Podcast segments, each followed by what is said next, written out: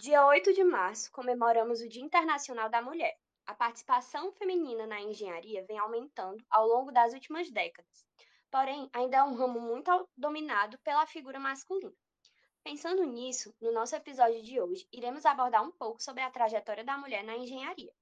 Eu sou Giovana. Eu sou Bárbara e esse é o Engenharia de Quê?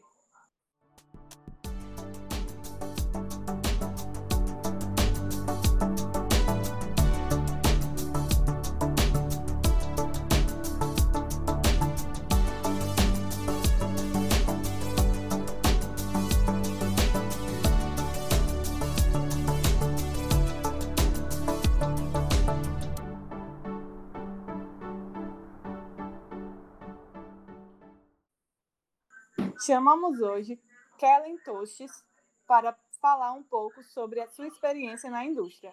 Ela é formada em engenharia química e com mestrado em tecnologia de alimentos na UFC e atualmente trabalha como gerente de qualidade na Resibras. Seja muito bem-vinda. Gostaria de se apresentar para os nossos ouvintes? Oi, Giovana. Oi, Bárbara. Boa noite. Boa noite a todos que estão nos ouvindo aí no Engenharia de Quê. Primeiramente, eu gostaria de agradecer muito o convite que as meninas me fizeram e rapidamente eu aceitei, porque eu acho super válido essa ideia de estar tá levando a experiência para dentro da universidade. Então, não tinha como não aceitar esse convite. É, eu sou gerente de qualidade na indústria, em uma indústria de castanha de caju, a Resibras, né? Sou formada em engenharia química, é, tecnologia de alimentos, também na UFC, especialização em vigilância sanitária na UES. E também eu fiz um MBA voltado para gestão da qualidade e engenharia de produção, pelo IPOG. Para começarmos, poderia nos contar um pouco como você escolheu a engenharia química e o que lhe motivou a fazer o mestrado na área de tecnologia de alimentos? Giovana, a escolha da engenharia química é, realmente foi porque eu gostava bastante no colégio, né, da disciplina de química. Se bem que na engenharia química a gente não vê tanta química assim como a gente pensa na hora que passa na cabeça. Ah, eu adoro química, né? Trabalhar na Petrobras, porque é um mundo fascinante para engenharia química, então eu sempre ficava olhando na televisão e eu ficava com aquele sonho de um dia eu poder trabalhar lá. Só que aí aconteceu que eu fui chamada para fazer um curso de boas práticas de fabricação na indústria de alimentos, exatamente na Resibras, que é onde eu estou hoje. E aí eu não sabia nada o que, é que significava BF na minha vida, né? Na engenharia química a gente não vê nada disso. Então eu fui estudar, né, para poder fazer uma cartilha, para fazer o treinamento para os colaboradores de lá. Então eu fiz e comecei a gostar. Passado algum tempo, eu fui chamada para trabalhar lá. Nesse, quando eu fiz o treinamento, eu era só consultora. Depois é que eu fui chamada para trabalhar lá no controle de qualidade.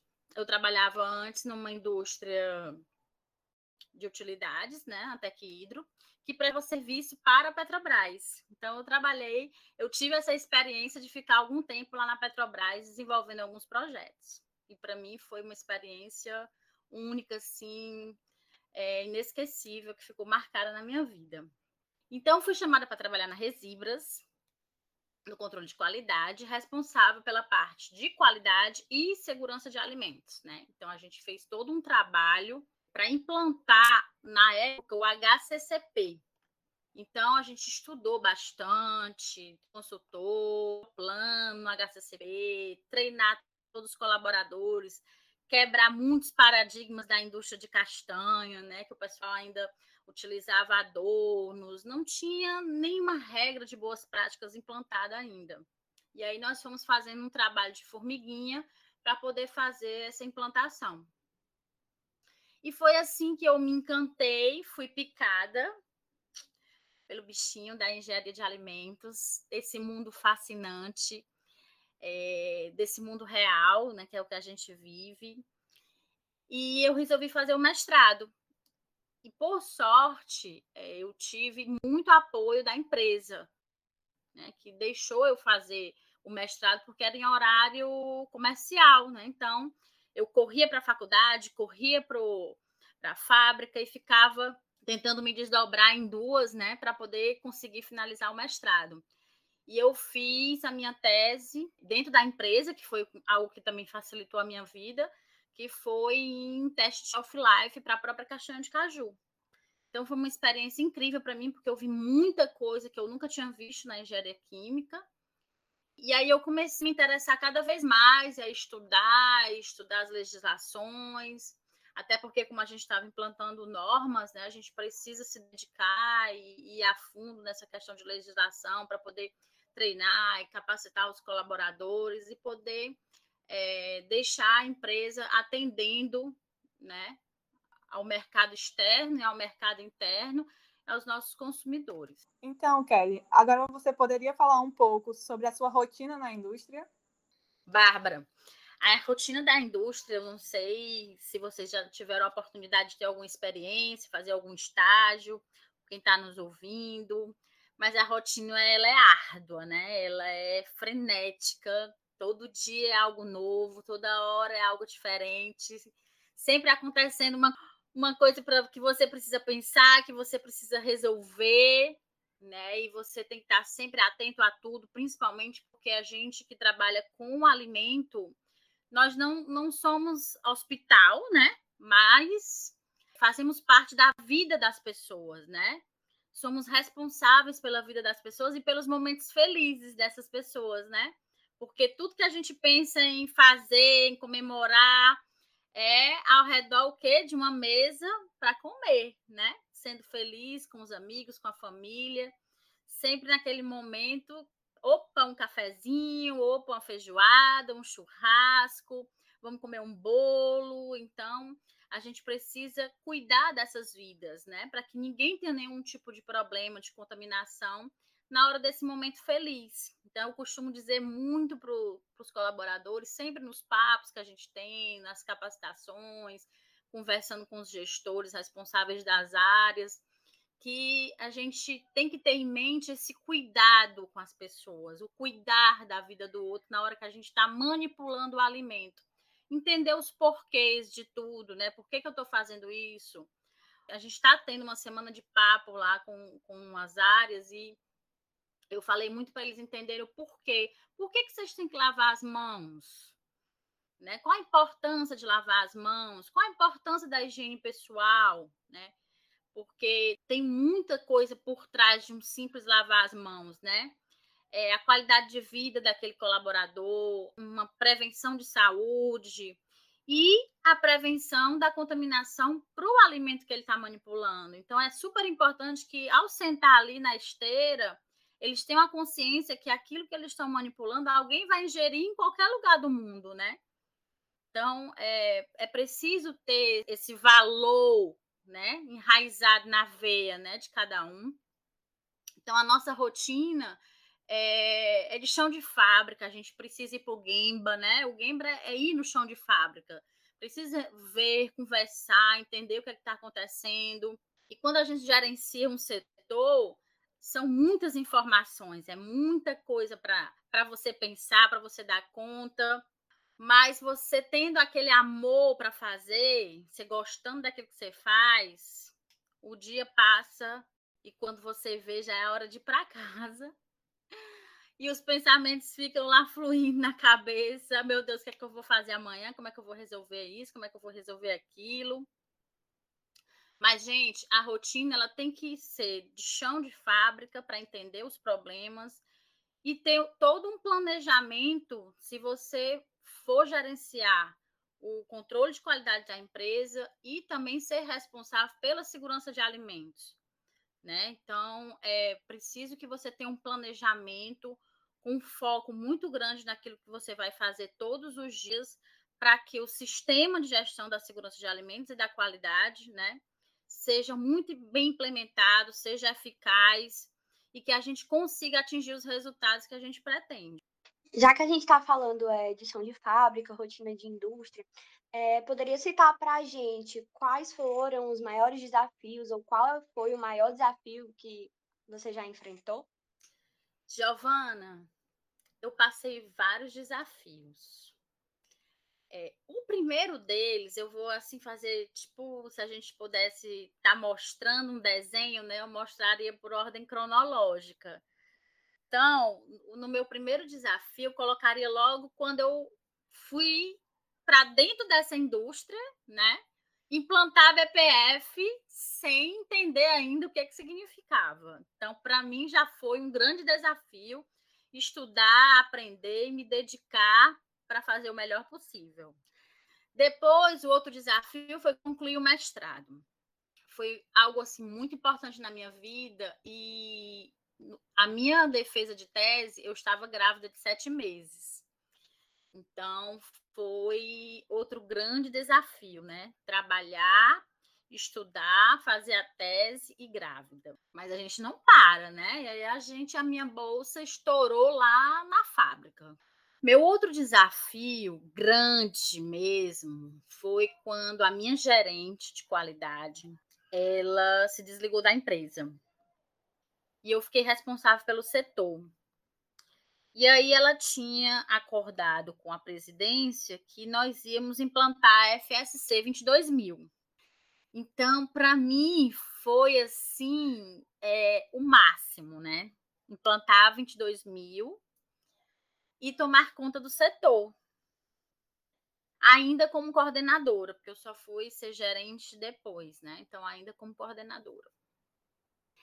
E aí, quando começou os trabalhos, né, muito forte para implantar FSC, não sei se vocês já conhecem, quem conhece sabe o quanto esta norma ela é, ela é robusta, né, ela é detalhista, é, são muitos requisitos, a gente precisa ter muita atenção naquilo que a gente está fazendo, envolve todo um sistema da fábrica. E aí, depois da primeira auditoria inicial que eu tive, eu descobri que eu estava grávida do meu segundo filho. Meu Deus, e agora? Chorei horrores, né? Eu digo, minha nossa, não tô acreditando que isso está acontecendo.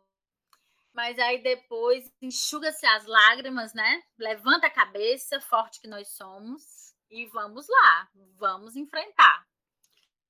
Então, enfrentei a auditoria de certificação da empresa, grávida, e acho que eu tinha estava com sete, oito meses, a barriga bem grande já, mas deu tudo certo. Nós fomos certificados.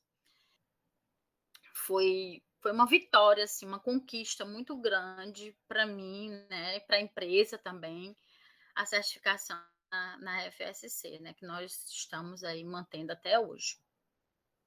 E o outro desafio é a gente seguir nosso propósito, né? E o meu, eu descobri que é essa área que eu trabalho, que é a área de alimentos, né? E o propósito de desenvolver as pessoas que trabalham comigo, a minha equipe. Eles são muito importantes para mim, para a empresa também, né? Então eu tento é, conversar muito e tentar passar muito conhecimento para eles, para minha equipe, mas não só técnico, outro tipo de conhecimento também, para que eles possam se desenvolver como profissionais e como pessoas, porque não adianta a gente se desenvolver só como profissional. Nós temos que nos desenvolver também como pessoas. Porque senão, que profissional nós vamos ser, né? Se nós não formos boas pessoas. Com certeza. É, e dentro desses desafios, você já chegou a passar por alguma situação difícil na indústria ou no mercado como um todo, onde você se sentiu prejudicada apenas por ser mulher? Olha, Bárbara, eu vou ser bem sincera com você, com a Giovana e com todos que estão nos ouvindo. Eu sei que é difícil, né? Ser mulher muitas vezes faz com que a gente perca algumas oportunidades, né? Assim, existe o preconceito no mundo, existe um preconceito em muitas áreas, né? Antigamente, como a Giovana disse lá no comecinho, né, a engenharia era dos homens, né?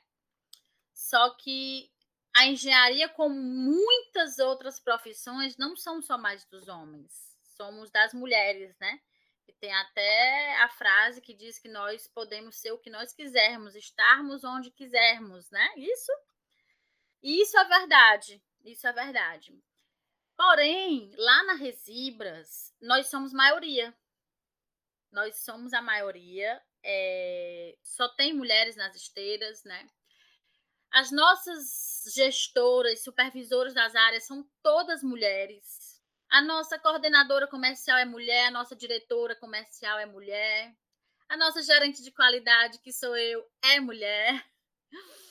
O meu laboratório só tem mulher, todas assim super capacitadas, né? Então, gente, é, não tem por que ter esse preconceito. Nós somos capazes, sim, de fazer tudo que um homem faz.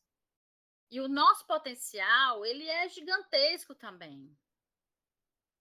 Sem contar que muitas de nós, além de sermos mulheres profissionais, somos mães, donas de casa, né? Esposas.